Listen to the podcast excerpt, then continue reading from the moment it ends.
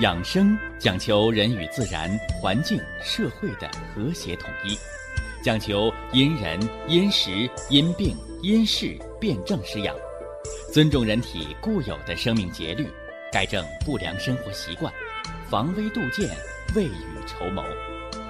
让我们一起学习、感受、实践养生的大智慧，用智慧去把握健康，用身体去感悟健康。用心灵去感受健康的幸福和快乐。欢迎收听《我和健康有个约会》。下面有请徐老师讲解博医文化的大智慧，让我们一同感受健康带给我们的快乐。好，下面有请徐老师。徐老师，您好。主持人好，听众朋友们。大家好，咱们今天呢，来接着给大家说养生文化之二十四节气养生。咱们已经把这个二至啊二分，给大家把这二十四节气的重要的四个节点，给大家做了这个区分，是吧？二至者。冬至、夏至，我给大家呢也做了这个形象的比方啊，说一年之始始于冬至啊，说这一年呢打什么时候开始啊？哎，我们从太阳历上来说，太阳历啊不是你家那个黄历表啊，太阳历是什么呢？就是二十四节气。根据太阳运转的历法，那么阴历呢？阴历就是月亮历，哎，就是你家那个阳黄历表上那个初一十五，啊，初一十五。而平时咱们纪年用的是公元。那么冬至日，啊，冬至日，它叫一阳生。冬至说的是什么呢？阴。之极也，啊，阴之极也。所以大家一定要知道，从冬至日开始，那个阴气开始消长，啊，阴气开始消减，阳气萌芽，哎，阳气萌芽。那有人说不对呀，这个过了冬至数九寒天呢，啊，那冬天还有九九八十一天呢，没错。过了冬至，才进入冬季最寒冷的时候。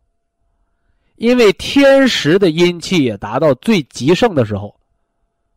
但是大家一定要记住我这句话：冬至日一阳生，阴气最盛、最强大，它开始一点一点的减。但是即使是阳气开始生发，阴气开始消减。但是大家一定要在写到你的本上，说冬至这天开始，大自然当中，那个阴气是百分之九十九，那阳气是百分之一，就好比夜半三更，啊，你说是黑天是白天呢？是黑天呢，乌漆嘛黑的，而那阳气。就好比天上的一颗星星，黑天上的一颗星星，你是能看书啊，你还是能写字？说谁也干不了。但是别忘了，叫星星之火可以燎原，所以这个启明星一旦出现了，那离亮天就不远了。所以大家一定要把这个阴和阳之间的关联把它搞清楚。那么从这个冬至日，一阳气生发开始算啊。一直要算多长时间呢？啊，算多长时间呢？九十天，啊，九十天。说数九寒天，九九八十一天呢，啊，九九八十一天。那最后那一九再加上个八十一，再加上九，不正好九十天嘛？啊，春打六九头啊，什么意思？哎，也就是告诉大家，啊，春天的开始，啊，春天的开始。所以把这个冬至日加上九十天，等于啥？等于春分日，啊，春分日。说那个节气歌里不是说春打六九头吗？六九头，啊，六九的头，第六个九刚刚开始，那就完成了五个九，五九四十五，所以冬至日后的四十五天，五九四十五六九头嘛，第六九还没完事儿呢，五九四十五是立春，是立春。那说一到立春了，是不是到春天了？没有，还是冬天，还是阴气占上风。那么从天时，从二十四节气这个太阳历上来说，到哪天才阴阳平分了呢？到春分这一天，啊，到春分这一天。所以大家你注意啊，我们二十四节气养生的这个宗旨核心，叫春夏者养阳，秋冬者养阴。那么秋冬阴气占主导，这个阴气就跟咱们这个。现在大家伙买股票啊，买股票投资嘛，买股票，说你得占百分之五十一的股份，你才能当这个董事长，是不是？大家合伙做买卖，啊，说花一百块钱，我投资四十九块钱，你投资五十一块钱，你是董事长，我顶多就是个董事，啊，决策权谁说了算？就跟那美国选总统似的，谁多票谁说了算呗。所以这个阴阳也是这样的，在春分之前，大家写本上啊，春分之前都是阴气说了算。所以秋冬者养阴就在这儿呢。到哪天阴阳开始转换权力了？从春分这一天开始。所以大家记住啊，二至是阴阳的起点。阴阳的起点，冬至是阳的起点，夏至是阴的起点，而二分，春分和秋分，是阴阳平分，阴阳平分，同时阴和阳交换统治权，啊，这话不大容易理解哦，不大容易理解，但是在生活当中啊，这么一说就好理解了。啊，就买股票这事儿，股份公司，股份公司，你原来是董事长，你得百分之五十一以上的股份，是吧？人家把股票买走了，你就剩百分之四十八了，人家那边百分之五十二或者五十一，反正比你多了，大股东了，人家当董事长了，换领导了，是不是啊？啊，用那小说上话讲，换总瓢把子了，换届了，那不一样的。所以春分、秋分是阴阳转换的时节，所以我把一年四季二十四个节气这四个节点叫大节，尤其对一体多病的人，什么叫一体多病？一个人长了一身的病，久病缠身，年老体衰，五脏有衰竭，什么肝硬化、腹水、肾衰、中风偏瘫。心梗放支架，你这样的人叫半条命。在这四个节点上，听着啊，这四个节点，春分、秋分、冬至、夏至，这四天是要命的天儿。你到这个阴阳转换、阴阳生机的这四大节点，你过不去，它就是坎儿；你过去了，它就是桥。哎，这是四个节点。但你能说那？马上到冬至，我家里边存着心脏病的药，那个心梗的存着心脏病的药，肾衰的存着补肾的膏方，我就到冬至的头天晚上我吃上，到那天我就管了，是吗？可不那么回事儿哦。养兵千日，用在一时。所以这四个大节之前有四个小节，有四个小节，啊，就是立春、立夏。立秋、立冬，为什么叫立？你立住了就倒不了。立当开始讲，是不是？就像我们搞一场这个比赛，预备开始起跑，啊，那家长现在最时髦的一句话：不要让孩子输在起跑线上。那输哪儿啊？最后跑一半都半路淘汰了，有用吗？是吧？所以起跑线不要紧，要紧的是这个过程，要紧的是最关键，你最后创绳，跑到终点站，你创绳那一天，是吧？所以上海有一个这个名老中医啊，《上海中医报》里边写个一个名老中医，他说人这一辈子呀，要什么呢？哎，要活得长，就是活得长久，叫走得快，是吧？我们乍看这句话，好多人说。那就是走道快吧？不是。说人活的生命要长，走得快就是什么呢？这个走就是人生的那个说走就走的旅行。啊，叫到另一个世界去。说白了，就人死的时候别遭罪，是不是啊？睡一觉就死掉了，这叫无疾而终。你别这个插氧气啊，又这个呼吸机、强心针。是吧？瘫在床上，你折腾的活活不了，死死不了，一床一瘫瘫好几年死不了，这是痛苦，啊，自己痛苦，家人也痛苦。所以说，人家那老人家说叫走得快，啊，活到八十岁九十岁，说没一天没了，家人也没痛苦，自己也没痛苦，哎，这就是中国传统上讲的那个五福，叫善终，啊，善终，是不是？啊？善始善终，善终就是无疾而终，没痛苦，到点儿就没了，对不对？哎，别折腾！那么这里把这四个节点给大家说了啊，四个节点是大节啊，而那个四例是小的节点啊。那么上回呢，还给大家举了这个二十四节气对应人的。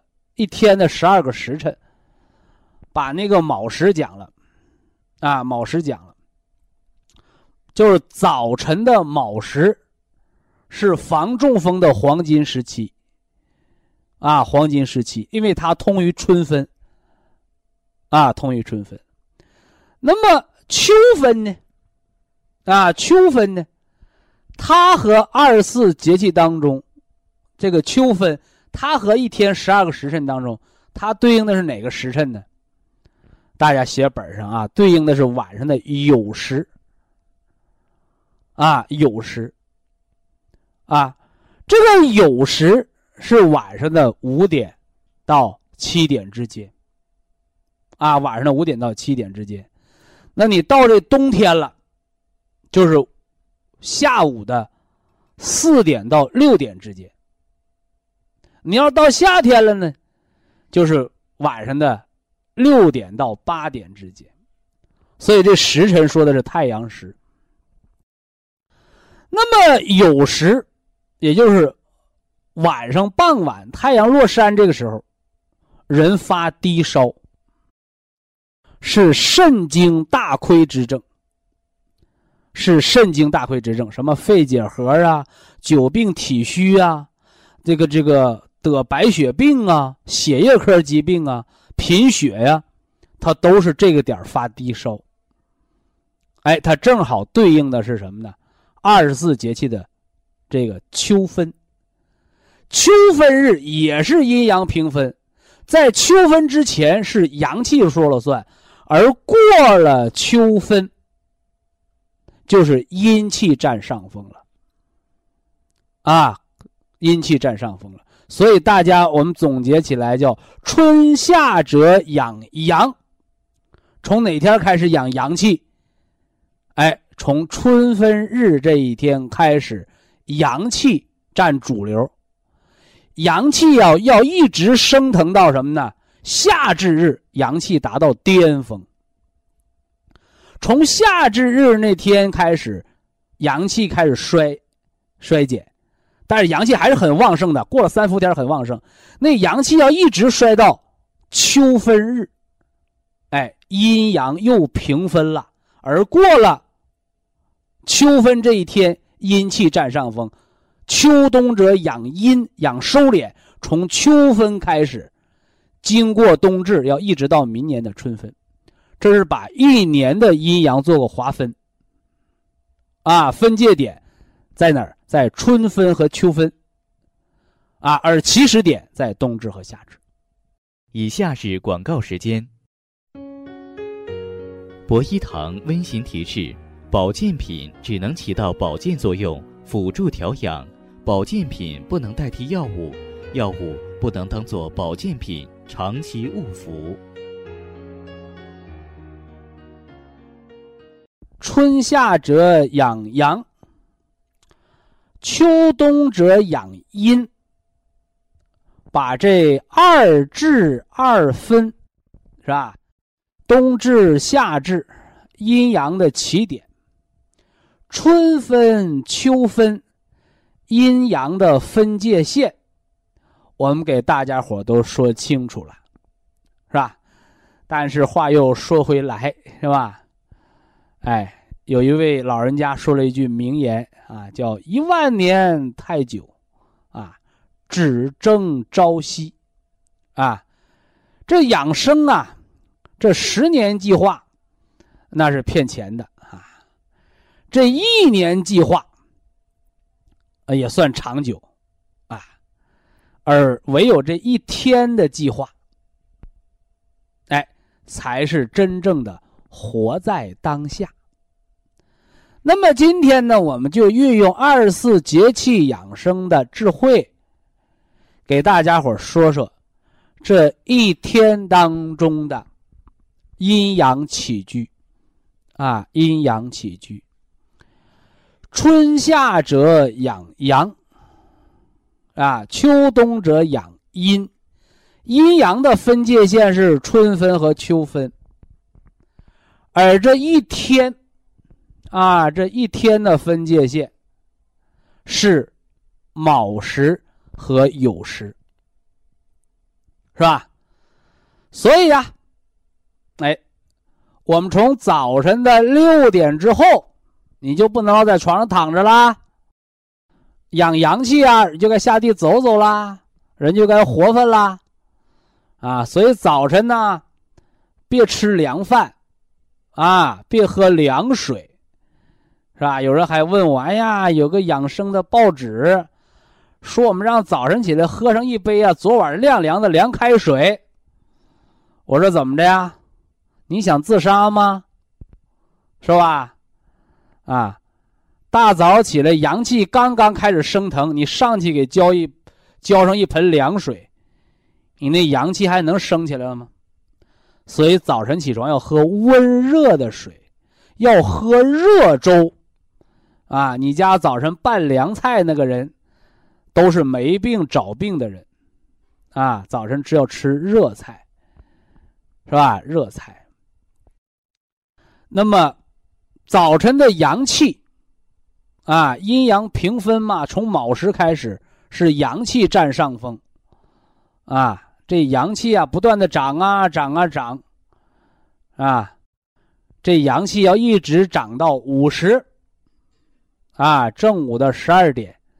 阳气达到巅峰的状态，啊，阳气达到巅峰的状态，是吧？那么达到巅峰的状态，就好比啊，你爬山，你爬到山顶上，你是不是就该下山了？是吧？还 有的人说：“哎呀，我这个身体不好啊，我爬到半山腰就下山了。”所以中午犯困的人。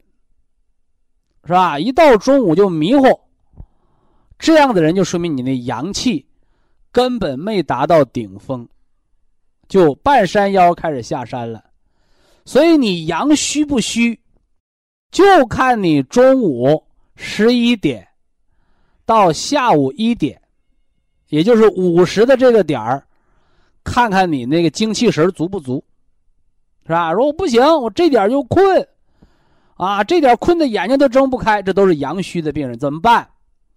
说我阳虚的病人呢，我喝杯咖啡，对不对？我喝点浓茶，啊，我非得让我精神起来，是不是啊？我告诉你，这叫什么？这叫杀鸡取卵。你说那鸡呀不下蛋了，你说我把鸡杀了，把蛋掏出来，那你吃的可就是绝种的蛋。以后你再也没有鸡蛋吃了。所以呀，人的养生啊，不是杀鸡取卵，更不能涸泽而渔。千万不要鞭打病牛，把那牛累死了，谁给你干活啊？所以说，中午困倦的阳虚的病人怎么办？是吧？睡子午觉，睡子午觉，在这个时辰午时，我们吃养心神的，是吧？红色铁皮石斛啊，本来就困倦了，这点别吃太多的东西，对不对？哎，喝点菜汤。啊，饭前一碗汤，啊，午时正好是喝汤的好时辰。你再睡个子午觉，子午觉不能超过四十五分钟。啊，子午觉不能超过四十五分钟，这个跟爬山，跟爬山是异曲同工的。你说我人有体力有精力，我爬山爬到山顶。一览众山小之后，我回过身来，我慢慢下山，那个心情啊，简直太畅快了，是吧？用现在那个俗话讲，那实在是太爽了，对不对？反过来，你说我没劲儿，我爬到半山腰就下山了，难免有些遗憾，啊，难免有些遗憾。但是你说我喝点浓茶，喝点咖啡，我拼了老命也爬到山尖儿。你爬到山顶下不来，把命扔山上了，那就不是遗憾了，是不是啊？那是后悔也来不及，就要了命了。所以睡子午觉也是这么个道理。说徐老师说睡子午觉，我中午困就让我睡觉，那我就睡，我一觉睡到下午三点半。你这相当于什么呢？你这个相当于啊，半山腰爬完了，你轱辘下来的，不是走下来的。那个，你下回再爬山，你连山腰都爬不到。所以大家一定要明白啊，人生啊，就是一趟什么呢？哎，漫长的旅行，可以是一百年，也可以是天年一百二十岁那么样的漫长和浪漫，啊，也可以是三十岁突然的猝死。那，你选择什么样的旅程，那就取决于你选择什么样的活法。所以子午觉不能超过四十五分钟，啊，不能超过四十五分钟，一定要在下午什么呢？一点之前，最晚不能到两点，啊，不能到两点，就赶紧醒过来。那刚醒的时候确实有点难受，但不要紧啊，那是来什么呢？来锻炼你体内阴阳气机转换的。这叫春夏者养阳，这是养上午阳气生发；子午觉养阳气之根，用肾火去补充心火。所以那个低血压的、贫血的、心脏传导阻滞的，是吧？你都要养心的阳气，睡子午觉。啊，子觉就是晚上十一点之前睡觉。午觉就是在中午最困倦的时候，在午时，不要过于饱餐，小憩四十五分钟，啊，小憩四十五分钟，那是不是过了下午我们就该养养这个这个阴气了？非也，下午还是白天，是不是？它还是阳气占上风，因为要一直到卯时，到太阳，到这个下午的酉时，啊，下午的四点到六点。至于咱们冬天是下午的四点到六点，啊，你要是夏天呢，就下午的六点到八点，就是太阳落山的时候，是不是啊？你这个计算着这个酉时，你这个时辰你不用看那个你家座钟，你就看太阳落山，太阳落山是几点，你那个地方的酉时就是几点，这个时候才是阴阳平分。所以中老年朋友说，我得走走路啊，我得锻炼锻炼身体呀。你最黄金的时候就是在下午的三点到五点之间，也就是在酉时前面那个时辰，啊，酉时前面那时辰什么时辰呢？申时，是吧？十二个时辰叫申酉戌亥，申时是膀胱经当令的时辰，膀胱经，十二生肖属猴，猴就得上窜下跳，所以说你一看这人啊。睡完午觉，下午啊精神百倍了，这说明你把心火补足了。但你一看这人下午三点多钟、五点多钟低了头、耷了脑袋了，这人麻烦了，这人容易老年痴呆、脑萎缩。所以下午最精神的时候就是这个申时，包括人呐，包括人呐，我们在一年四季当中锻炼身体，你不能说这个冬练什么呢？三九，夏练三伏，大三九天跑河里冬泳去。大三伏天顶着烈日跑马拉松，那都是作死的节奏，啊，那都是作死的节奏。而真正的锻炼身体是啥呀？哎，就是下午。对一年来讲，就是春秋，春天快步走一走，秋季开个运动会，是不是啊？所以现在呢，在城市一族，啊，那个我们看网络啊，看新闻老听，那城市一族有一个活动叫夜跑。哈哈，夜跑，啊，那夜跑就相当于什么呢？过了晚上的酉时，啊，过了晚上的酉时，叫秋冬者养阴。你那时候还夜跑，他就容易猝死，啊，他就容易猝死。所以夜跑是危害身体健康的。那究竟该什么时候跑啊？记住了啊，叫申跑。申时，就是下午三点到五点，太阳没落山的时候，太阳落山之前，是人运动的黄金时刻。太阳都落山了，是不是啊？在路灯底下跑步，哎，那个和冬泳、和伏天跑马拉松一样，哎，那都是要命的啊，那都是要命的，是容易导致猝死的，啊，那为什么呢？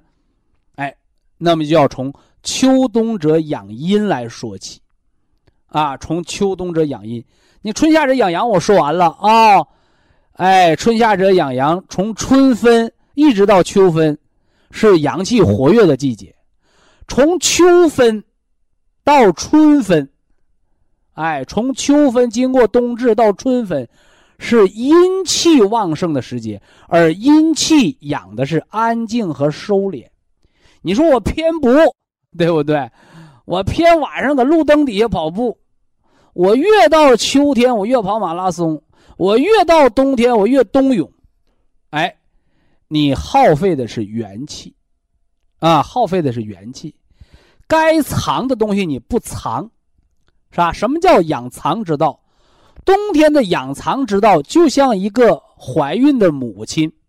怀孕的母亲叫若有所思，所以告诉大家伙，冬季里锻炼身体、冬泳的，是不是啊？健身出大汗的，啊，虽然你可能是个男同志，你说我没怀过孕，那告诉你，你冬日里出大汗，冬日里冬泳，冬日不知养阴而耗阳气。就好比女人怀了孕，去过度运动一样，你运动大劲儿了，怀孕容易流产。那个男人他没怀孕，他没怀过孕，他不知道什么叫流产。那我告诉你，你流失的是肾精。那么流失肾精会得啥病啊？哎，第一个牙齿松动，齿为骨之余嘛。第二个生于耳聋，肾开窍于耳。第三个。肾长囊肿生结石。第四个脑髓空虚，脑髓空虚，是吧？那第五个得病毒性的传染病。说这有什么依据吗？有啊，《黄帝内经》说：“冬日不藏，则春必生温病。”就告诉你冬天得消停呢。你冬天拼命的运动，你把肾的火给冻起来了，这肾火给冻起来，一开春你体内的湿热旺盛，就得流感，得带状疱疹病毒，这就叫冬日不长，春必生温病的道理。所以预防春天的传染病，怎么预防？就是冬天动一动，啊，冬天动一动，下下大雪，冬天呢，别出大汗。别过度的耗伤肾精。那有人说：“徐老师，你说这我还理解不了。”那简单，春天是种庄稼生发的季节，那你偏偏在冬天里头就让种子发芽了，那么到明年春天的时候，你说你能丰收吗？那小苗被春风一吹给冻死了。哎，有人说那冬小麦呢？冬小麦不是冬天发的芽，是秋天发的芽。所以这就是天人和地气之间的关系。以下是广告时间。博一堂温馨提示：保健品只能起到保健作用，辅助调养；保健品不能代替药物，药物不能当做保健品长期误服。古代的情志深刻的医案，也给大家讲了啊，人的这个身心疾病的养生调养的这个原则。是什么原则呀？就是身体上的疾病，是吧？咱排除你外伤，是吧？你说是磕了呀，是碰了呀，对吧？排除这个外伤。排除这个意外，它往往先有一个情绪、心理的基础，啊，所以我们中医说叫“百病皆由心生”。这个“百病皆由心生”，它不是说谁是吧？闲着没事儿，我想让自己得病，不是。这个不是人的主要的人为，啊，这是什么呢？嘿嘿，这是。落花有意，流水无情得的病，就是你没想让你自己得病，但是当你的心理情绪，也就是你五脏情志出问题的时候，那你这五脏，它的气血就会紊乱。哎，神一乱，气一乱，这形体就会得病。哎，就像得那高血压病似的。是吧？你得高血压病是先血压高了吗？不是，血压高了，它已经到了什么呢？气病的层面。啊，你说我天天紧张，我天天焦虑，这还处在一个神的层面，是吧？这个不是说你一生气了你就得高血压病，不是，你是长时间处在这种紧张、焦虑、恐惧。不良的情绪条件下，把五脏的神给搞乱了。五脏的神一乱，气就乱。气为血之母，这气乱了，血乱了，得人的形体就坏了。所以高血压病从不良情绪到测出来血压高了。你没得冠心病，没得动脉硬化，没得中风的时候，你这还都属于什么呢？叫神气病。哎，就是精气神儿是人的三宝嘛，是吧？神是你情绪有病，气是你功能有病，这都是可以完全康复。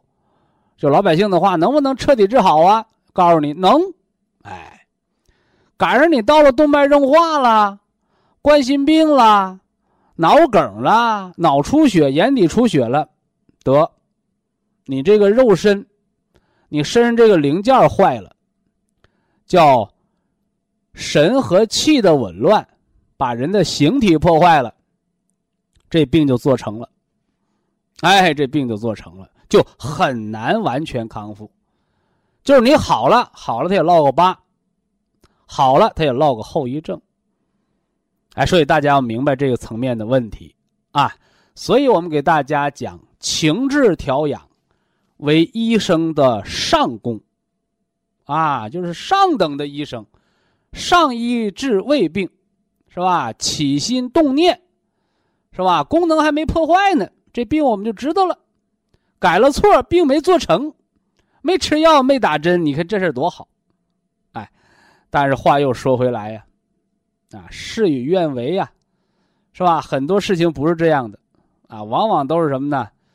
啊，没事啊，啊，这车耽误开吧，不耽误开，不耽误开，接着开。什么时候这车扔到马路上开不了了？哎呀，我得修了，对不对？所以我常讲，我说养生啊是防火，是吧？是防火。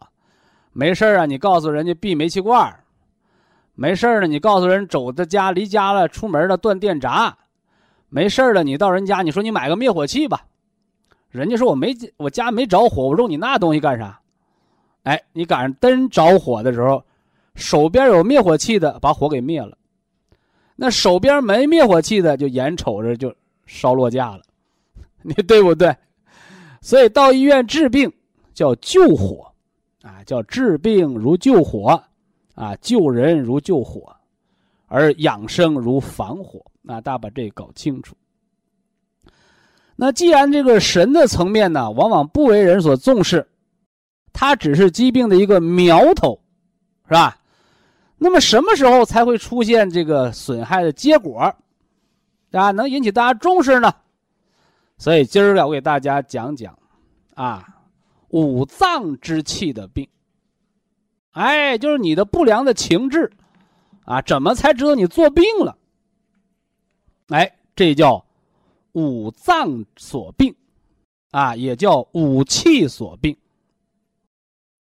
哎，这是《黄帝内经》，啊，中国中医的大百科全书啊，对不对？《黄帝内经》宣明五气篇，哎，《黄帝内经》啊，《素问》的第二十三篇，啊，我挑重点的给大家说说啊。因为咱们说了，这养生啊，你不读经典是不行的啊！你不能闭门造车，啊，说在办公室这么一坐，是吧？闭目养神这么一念经，啊，我这方法就出来了，那不行，你读书，啊，知识从书中来，从经典当中来。说说这五脏的五气为病，啊，哎，新听众往本上写啊。老听众，你那老资料上都有，啊，只不过原文不一样啊，意义都是一样的。五气所病，心为意，啊，口字旁加个意见的意啊，肺为咳，肝为羽，脾为吞，肾为欠，为涕。哎，这是《黄帝经》当中的原文，是吧？事隔一千多年了，啊，老百姓读不懂，怎么办？翻译，给大家翻译啊。说人有三宝：精气神。啊，这精是人的身体的肉身，啊，我们生命的一切的物质基础，我们皆称之为精，是吧？我们的骨头和脑髓，我们叫肾精。是吧？我们身上长的这个膘和肉，我们叫脾经，是吧？我们身上长的皮肤，我们叫肺经，啊，肺的精血，啊，我们长的这什么呢？肌肉和筋，包括那腰椎间盘，我们叫肝经，啊，肝的经血，啊，而我们全身灌流的一切可以流动的血和脉。流动的血和流动血的那个脉管儿，啊，中医叫经络啊，我们称之为心经，啊，叫心主血脉。这是人的三宝的第一宝，人的精之所在。气之所在呢，是吧？你看，原来中国人说话很隐晦啊，说这人死了，他不说死了，说哎呦我的娘啊，这人没气儿了，哎，所以中国人讲有气儿的是活人。没气儿的是死人，啊，而这气儿是什么呢？气儿就是人的生命的活动和运转，是吧？气是人的生命的活动和运转。心之气是血脉的流通和神明所在，是吧？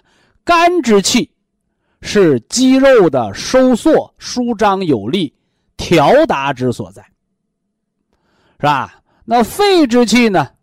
是人的皮毛的什么呢？濡润，啊，汗毛孔的开关，是吧？这是肺气之所在，叫肺主人一身之气，主皮毛，主魄力，包括你那放屁响不响，大便有没有劲儿，平时鼻子通不通气儿，那都是肺气所掌管，是吧？那么脾之气呢？啊，脾为主运化，啊，人一身呢，你是胖啊，是瘦啊，是吧？脾则运化水湿，你是皮肤润泽还是干燥，还是长湿疹，这都是脾说了算。是不是啊？你得尿道炎、膀胱炎，它也是脾说的算；你得不得血小板减少性紫癜，还是脾说了算。皆为脾之运化，水谷精微，加上脾统摄气血，这是脾气之所在，啊，脾脏的气机。还有一个气叫肾气，啊，这是五脏当中啊，啊，也算最重要的，啊，最重要的啊。这个肾，主骨生髓，主髓纳气，主人一身之阴，主人一身之阳。你怕冷啊，还是怕热呀？是不是啊？你能不能坚持住把大小便把住门你能不能让耳朵不聋？是吧？这个车上坡上不去，你用力量能不能把它推上去，而不至于骨折？这皆为肾气之所在。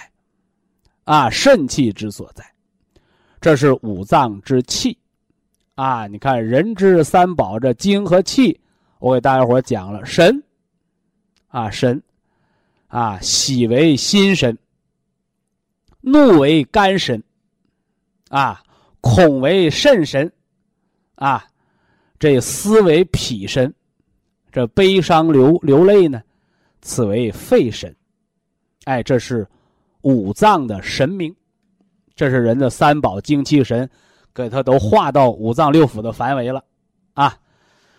那么当人情志造病，是吧？影响到你身体运转功能了，哎，我们《黄帝内经》把它叫五气为病。第一个，心脏心气有病了，什么表现？啊，说那心主血脉呀，心脏有病得知道动脉硬化呀。还是心梗啊，是吧？心主血脉，血脉不通是高血压还是低血压呀？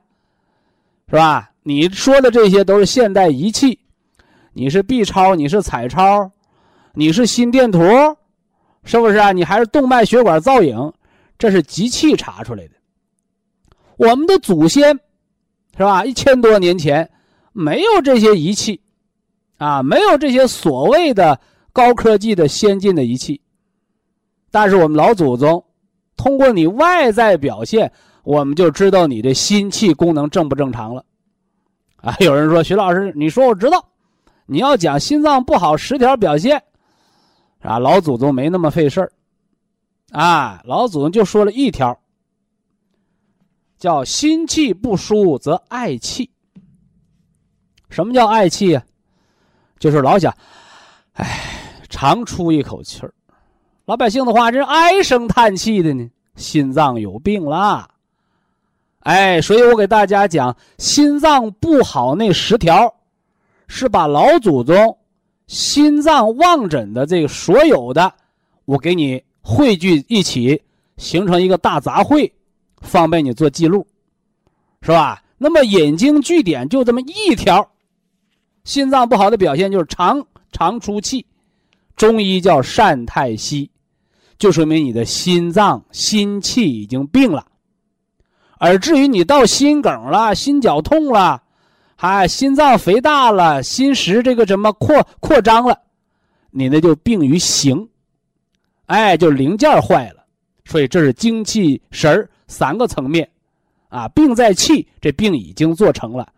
西医叫功能性疾病，中医叫乙病。就已经不是那个亚健康那个胃病了哦，病在神可以是胃病，而病在气是乙病。那要病在零件呢？说这人都心梗了，那我们中医时候把它叫死病，啊，叫死症。这里说的死不是说非死不治的，就是难治之症，啊，可见我们祖国中医还是量力而为的啊，什么病难治，什么病好治。什么病能救得好，啊？什么病救不回来了？别逞强，你这这都有嘱咐。心气不舒为嗳气，啊，这是心气病了，就是常出气、善太息啊。肺气为病呢，咳嗽。秋天的时候，好多人咳嗽找我，我说你肺脏有病啊。哎，有的人听话啊，我肺有病；有的跟你拔犟眼子，哎，徐老师，我我肺没病啊，哦，我没病啊，等有病再治吧。这叫不知好赖呀，对不对？哎。所以，人的肺脏肺气不宣的时候，当肺脏有病了，肺自保，说我这块痒痒了，我挠一挠，这叫条件反射，大家都知道，对不对？看着好吃的流哈喇子，这叫条件反射，是吧？那么肺脏咳嗽也是条件反射，你肺气不宣，你才咳嗽，是不是？你肺气要是很宣降很好，肺脏没病，他不会咳嗽的。所以这是早知病，啊，你非得说我咳血了，得肺结核了，那个不叫肺病，叫死病。那就已经伤了人的形了，而咳嗽只是伤了肺气。所以我给大家伙总结了，我说咳而有痰无大病，咳而无痰没好事道理是啥？你肺气不舒，你咳嗽有痰就有保护。就像你去摸电源，你戴了绝缘手套了，你干咳嗽你没痰，说明你空手摸电门，你不找电吗？所以咳出血来了，那就要命的病，啊，这是肺气不宣为咳。啊，肝气不散则为多言，啊，你看有的人说，啊，人老话多。啊，说人上了年纪啊，啊，逮着你啊就诉苦，张家长李家短，你也到此不断说，我告诉你。帕金森脑萎缩的先兆，说怎么人上岁数多说话还是病啊？没错啊，《黄帝内经》告诉你了，是吧？肝气不散则多言，啊，见着谁呀都跟亲人似的，抱着大腿就唠啊，都是你那肝气不调达了，啊，那么将来肝血一亏，肝血一亏，你就成了帕金森，你就成了癫痫，成了神经性头疼。所以我们常讲那个女同志怨妇病，叫肝气不舒，哎，这是你肝脏得病的一个信号，已经病在气上，不要病在形上。非常感谢徐正邦老师的精彩讲解，听众朋友们，我们店内的服务热线零五幺二六七五七六七三七和零五幺二六七五七六七三六已经全线为您开通，随时欢迎您的垂询与拨打。客服微信号：二八二六七九一四九零，微信公众号搜索“苏州博一堂健康管理中心”。下面有请打通热线的朋友，这位朋友您好。您好。哦，我是南昌的群众。啊，南昌。现年八十岁，徐老师您好。啊。我我的我的我那个。保元汤啊，我没有吃，我因为天气太热了，我准备九月份再吃。我现在最困扰的问题就是。你的意思是保元汤是暖气呀？不是暖气，天气太热了。第一个，它是平补之品，首先是不上火的哦。冬病夏治，就是你一年都可以不吃保元汤，唯独这个伏天，冬病夏治的时候吃保元汤，一锅顶三锅。哦，咱别说一锅顶十锅，咱说一锅顶三锅。哦，什么叫冬病夏治？就是伏天借天时，好多老病在伏天都发出来了，一扫而光。哦，哎，反过来你伏天的时候，饭没吃好，觉没睡好，得着了凉，得风湿，伤了内热，你看血压升高，你这不都是这季节找来的病吗？哦，还有一个最大的问题，我晚上睡觉啊，一天睡得好，一天睡不好，日睡又困难，好难，好难睡得着。入睡困难叫血不养心，该怎么办？吃铁皮石斛配 Q 十。哦，怎么吃？铁皮石斛早中晚各一粒儿。啊。各一粒儿啊，一天三粒儿啊。啊。那个那个 Q 十早晚各一粒。饭前吃还是饭后吃？你认为你那大米饭贵呀，还是我这 Q 十贵呀？Q 十。你认为吃大米饭能好病呢，还是吃 Q 十能好病？我是问饭前吃还是饭后吃？我回答你了。哦。我回答你了。你好东西搁前面吃，先吸收。哦。那你说哪个搁前面？哦，好东西前所谓饭前饭后，只是说这药有没有毒。哦。所有好东西都搁在饭前吃。哦。但凡让你饭后吃的，是有胃肠刺激的。哦。叫空心肚子吃了不舒坦，怎么办？先吃饭，有了食物冲塞到胃胃里了，你再吃，减少胃肠刺激。哦。这就是饭前饭后的科学。吃铁皮石斛，早中晚各一滴。该吃那个还吃什么？辅酶 Q 十。辅酶 Q 十，早一滴晚一滴。的，早晚各一粒。还一点，我吃的三气活菌开始都蛮好，就在夏天的时候，怎么又便便秘要费好大的劲力，干燥力。所以我告诉你，喝保元汤啊。哦，没有喝到保元汤。为什么？怎么？那人家原来原来没保元汤的时候，人也活得活蹦乱跳的呀。哦。为什么要喝保元汤？因为夏天呢，人出汗多，天气热叫消耗。哦。消耗啥？哦。为什么夏天人要多喝水还没有尿啊？哦。出汗了，消耗体液，耗了津液了，你不就阴虚内燥了吗？哦。你双歧活菌还在吃，但双歧活菌它是长肠道的益生菌。它补不了肠道当中的津液呀。哦。原来好多人口渴，喝水不解渴，为什么喝了保元汤它不渴了呢？叫滋阴润燥。哦。你的水喝到体内，身体虚劳的人只能浮肿，而你喝了保元汤，它补的是氨基酸营养液，和你医院挂那瓶子。比到你医院挂的瓶子得五百块钱一瓶子，哦，你平时挂的都是糖盐水，知道不？哦，葡萄糖加上生理盐水这挂瓶子，真正给你挂 ATP 呀、挂脂肪乳、挂营养液，那是给肿瘤人挂，一瓶子五百块。哦，所以说你喝保元汤没挂瓶子，你肠道大便它也不干燥了，为啥？因为你把氨基酸营养液喝到肚子里，滋阴润燥。增强体力，这回懂没有？听懂了。你越是体力虚的时候，越要喝保元汤。你这可好，这孩子越哭呢，越饿呢，把奶给他断了，别让他哭，饿死他。你这什么想法？你说说你。还有那个，呃，那个光吃解皮湿服，不要吃那个绿的跟喝的嘛。我不知道你肝肾足不足啊？什么高肾啊？你有肝儿没有？肝病啊？腔子里边长肝儿了吧？有肝儿吧？肝脏主人一身之筋。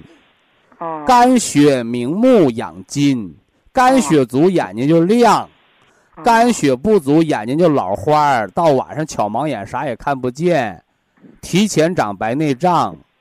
肝的能量不足了，到晚上就抽筋儿，白天疲劳无力，这叫肝血。肝脏检查的时候，他说肝脏里边有个血管瘤的，那叫淤血。哎。血管瘤就是肿，不是肿瘤，是血管淤在那儿鼓包了。哎。绿色吃早晨两包，再配个早晚各三粒儿的姜黄。姜黄胶囊疏肝的啊。哦，要不血管瘤该长大了，再长大该爆炸了，爆炸了就肝内出血。吃的蛮多了，现在还要吃啊？谁让你得那么多病？我让你得的。我自作你要一样毛病，你就吃一个。姜黄胶囊早中晚你要没有血管瘤的毛病，咱们不吃姜黄胶囊哦。姜黄胶囊早中晚各三滴啊。我刚说完，早晚各三粒。是啊，我你为啥偏要加上三粒呢？早中晚各三粒吧。早晚。哎。我没说中午啊。哦，早晚各三滴。哦，我八十岁了，耳朵不行，听不清。所以说你八十岁多吃点保健品，多活个十年是福气不？啊，还有一点，徐老师，我有我想吃那个干舌粉，我有一点风湿，吃干舌粉你说要酒配要黄酒，黄酒。黄酒我吃的满脸通红啊，吃可以不吃吗？我不卖黄酒，这话能听懂不？哦，我听懂。就是黄酒是干啥的，你知道不？黄酒是大补气血的。换而言之来讲，你说我我老太太家里条件不好，那个天山雪莲我没吃，我买点黄酒煮一煮喝了，也能帮我补脾胃、祛风散寒。那你现在到我这儿，你说我吃天山雪莲不喝黄酒行不？有啥不行的啊？黄酒是个药引子，你加上黄酒，你吃一包天山雪莲等于一包半的作用。那你说不行，我宁可吃一包半两包，我也不加黄酒，那你就加天山雪莲呗。这就是药引子的作用。你偏不加药引子，我有啥招儿？它就差效果差点呗，还能咋的？再者说了，人说明书上也没告诉你吃天山雪莲必须加黄酒，人这是中医的什么呢？君臣佐使的法则，只不过是我嘴太欠，我偏要告诉大哎家，我偏告诉大家吃贵府地黄丸里个淡盐水。人老头说了，那我盐水吃多了不得高血压吗？我说有破，你一天一粒盐别吃，把你吃成白毛女，你看你得劲儿不？哦所以这只是个引子，叫药引子。你愿意用用，作用更好；不愿意用不用，作用慢点儿。啊，再重复一下，徐老师哈，看我记住了吧？吃铁皮石斛，早心中晚。脏，各一铁皮石斛，养心脏，养心心脏好了睡觉不难。再吃哦普密扣斯，早晚各一滴就可以了，哎哎保睡觉。再吃，现在要吃那个保佛保元汤。哎，滋阴润燥，大补元气。哦，现在要吃，那我马上接到吃。嗯，啊，就这样了，谢谢这，样的话，就是老人家，就是把哎。每条对应上，嗯你，不要图不要图方便。现在好多保健品，哎呀，你吃我这一样，你所有病我都给你管了。你病多，你就由别人的量，你加倍使劲吃，不科学的。哦，还有一点那个血管瘤，你就告诉我怎么吃，我又不住了，管瘤早晨吃两包绿的，早晨吃两包绿色养肝的食疗，完了早晚各三粒的姜黄疏肝气。哦，早晚各三哎，粒的血管瘤不长，三个月胶囊缩小了，咱们就算康复了啊。哦哦哦哎，哦，哎记住了，记住好了，别劳累啊八十岁不劳累啊。啊啊，八十岁就做三件事儿：吃饭、睡觉、走道，啥也不干活啊啊！哦哦，谢谢谢谢，哎，你看老人家就是很多问题啊，你不要直接回答人家，要回答人家期间的道理，这是博弈文化的法则。好，非常感谢徐正邦老师，我们明天同一时间再会。听众朋友们，下面请您记好，苏州博一堂的地址是在人民路一千七百二十六号，服务热线零五幺二六七五七六七三六六七五七六七三七。客服微信号二八二六七九一四九零，微信公众号搜索“苏州博一堂健康管理中心”。好，非常感谢您的收听，我们明天同时间再会。